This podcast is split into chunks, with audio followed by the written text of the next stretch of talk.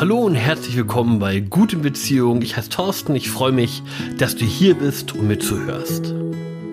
Heute will ich mit dir über eine Strategie reden, die Paare oder Menschen in Beziehung häufig benutzen, wenn sie miteinander streiten. Und das ist Stonewalling.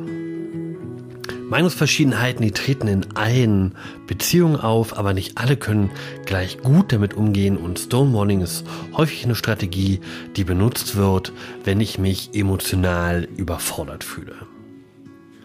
Und auch Stonewalling ist eine Form von Kommunikation, denn um mit Watzlawick zu sprechen, man kann nicht nicht kommunizieren. Und wenn ich mauer und schweige, dann ist das auch eine Botschaft an meinen Lieblingsmenschen. Stonewalling ist also ein Schutzmechanismus oder eine Kommunikationsstrategie, die mauert. Da geht es ums Schweigen, da geht es ums Nicht-Antworten, da geht es darum, den Konflikt zu verlassen und mich zurückzuziehen.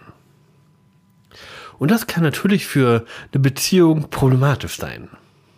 Denn es bedeutet, wenn ich Mauer, wenn ich Stonewalle, dass ich keine Lösung produziere und dass ich den anderen mit seiner Frustration und seinem Mitteilungsbedürfnis alleine lasse. Und das Spannende ist aber, dass Stonewalling eben nicht passiert, weil ich dem anderen irgendwas Böses möchte, sondern meistens, weil ich mich hilflos fühle. Denn meistens sind die Menschen, die mauern oder die stonewallen, so mit Emotionen überflutet, dass sie gar nicht anders können, als sich zurückzuziehen. Ganz egal, ob das ein äußerlicher Akt ist oder ob das innerlich und emotional ist. Und ganz spannend wird die Paardynamik dann, wenn Menschen, die Stonewallen, zusammen sind mit Menschen, die Verlustängste haben. Und das kommt gar nicht so selten vor, wie man sich das vorstellen möchte. Und dann hast du diese Dynamik, dass der eine sich zurückzieht und sagt, ich will den Konflikt nicht, ich ich kann gerade nicht und der andere so mit seinen Verlustängsten überfordert ist, dass er umso mehr Nähe möchte. Und derjenige, der mehr Nähe einfordert und dazu drängt, jetzt doch endlich wieder in die Kommunikation zu gehen, derjenige, der wird immer auf dieser Forderungsseite bleiben und derjenige, der sich zurückzieht, der mauert, der wird immer auf der Rückzugsseite bleiben. Es sei denn, man findet eine andere Form, miteinander zu reden. Und ganz häufig führt es dazu, dass sich beide Partner überfordert fühlen mit der Situation. Und beide Partner einen Ausweg, einen Ausweg suchen, wie sie damit umgehen können, wie sie Lösung finden können, wie sie Nähe generieren können. Und das Stonewalling aber irgendwie im Weg steht dabei. Und vielleicht habt ihr schon rausgehört, dass Stonewalling nicht nur negative Aspekte hat, sondern vielleicht auch positive Aspekte haben kann. Und beide Seiten möchte ich heute in diesem Podcast beleuchten. Und ich möchte drei Pro- und drei Kontraargumente gegenüberstellen. Fangen wir mit den Pro-Argumenten an. Was spricht denn für Stonewalling? Stonewalling kann erstmal ein Selbstschutz und eine, Emo eine Emotionsregulierung sein. Das heißt, gerade dann, wenn Auseinandersetzungen sehr hitzig sind, wenn die Emotionen hochkochen, bevor ich dann platze und irgendwas sage, was ich hinterher bereue, dann ziehe ich mich lieber zurück und gehe aus der Situation. Und das klingt erstmal ganz vernünftig und ganz gesund, sich zurückzuziehen, bevor ich im Affekt irgendwas tue, was ich eigentlich nicht tun möchte. Es ist also gar nicht verkehrt, zurückzutreten, einmal durchzuatmen und dann wieder in die Kommunikation einzutreten. Aber genau das ist der Punkt, dass man dann wieder in die Kommunikation eintreten muss.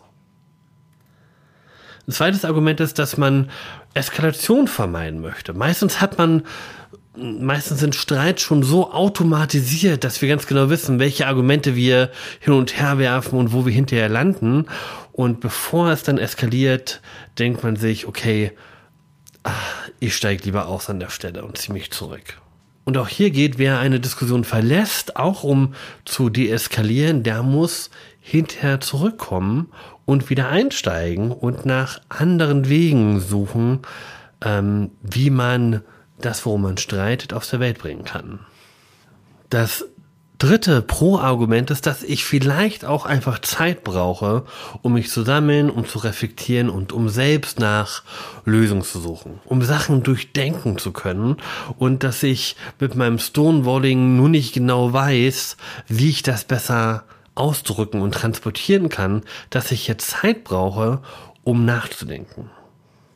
Und das sind drei Argumente, die ich regelmäßig von Paaren höre, die zu mir in die Praxis kommen, die genau mit Stonewalling zu kämpfen haben.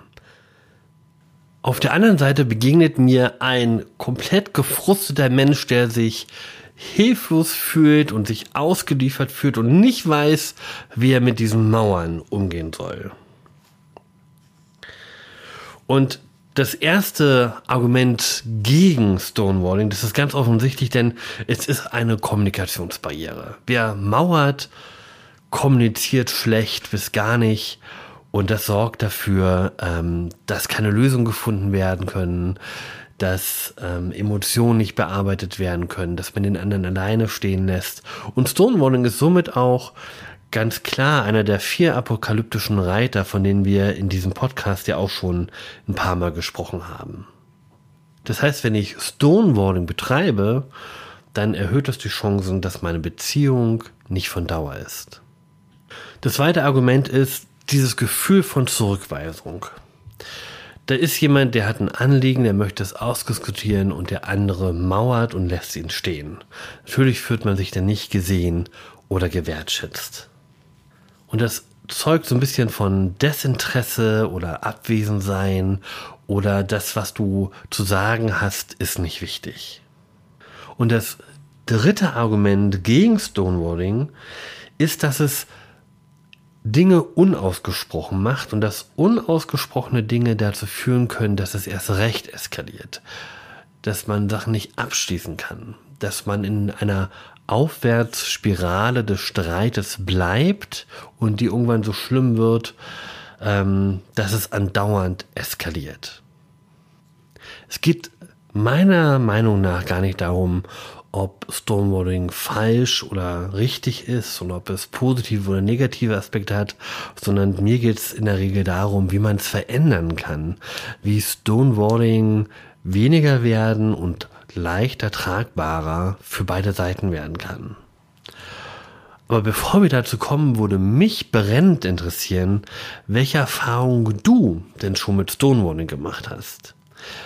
Ist es was, was du selbst anwendest? Ist es was, was du in deiner Beziehung schon mal erfahren hast? Und was hast du getan, um damit einen guten Umgang zu finden? Das würde mich brennend interessieren und mich freut, wenn du mir eine E-Mail mit deinen Erfahrungen schickst. Sende die einfach an nachricht.torsten-köcher.de. Ich freue mich, von dir zu hören.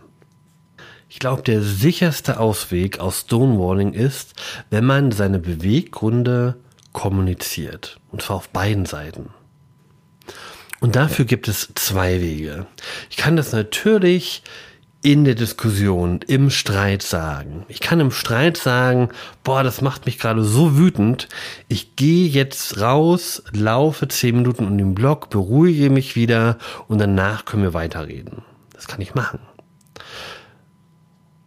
Oder ich kann sagen, boah, das Thema überfordert mich total, ich habe nicht die geringste Ahnung, wie ich damit umgehen soll. Ich brauche Zeit zum Nachdenken, können wir in einer halben Stunde weiterreden. Ich kann solche Dinge, ich kann meine Beweggründe, wenn sie mir denn bewusst sind, das ist die Frage, wenn sie mir bewusst sind, dann kann ich das im Streit sagen. Es kann aber sein, dass mich der Streit selbst so überfordert, dass ich das dann nicht über die Lippen kriege dass ich so emotional angespannt bin und so außer mir bin, dass ich das nicht mehr kommunizieren kann. Und in dem Fall ist es gut, das im Vorfeld festzulegen, das im Vorfeld klarzustellen. Hey, Liebes, manchmal streiten wir so doll miteinander, dass ich einfach rausgehen muss, weil ich bin so wütend, dass ich mich erstmal beruhigen muss, weil ich, ich möchte nichts sagen, was dich, was dich verletzt hey Liebes, das nächste Mal, wenn ich aus dem Raum gebe, heißt es das nicht, dass ich dich sitzen lasse oder dass ich deine Nähe nicht ertrage, sondern es bedeutet einfach, dass ich mit dem Thema so überfordert bin, dass ich Zeit zum Nachdenken brauche. Lass mich mal für zehn Minuten gehen, ich komme, ich verspreche dir, ich komme zurück und können weiterreden. Das wären die beiden Dinge, die ihr in der aktuellen Situation machen könnt. Ansonsten könnt ihr eine Menge dafür tun, dass es gar nicht erst so weit kommt. Also ihr könnt ganz präventiv an euren Kommunikationsskills arbeiten. Ihr könnt daran arbeiten, in welcher Art und Weise ihr miteinander redet, welchen Rahmen ihr setzt, ob ihr das zeitlich begrenzen möchtet oder nicht. Und das ist eigentlich eine gute Idee, das zeitlich, gerade Streitgespräche zeitlich zu begrenzen.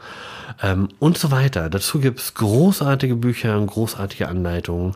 Überlegt einmal, wann sind euch schwierige Gespräche gut gelungen und arbeitet zusammen mal raus, woran das gelegen hat.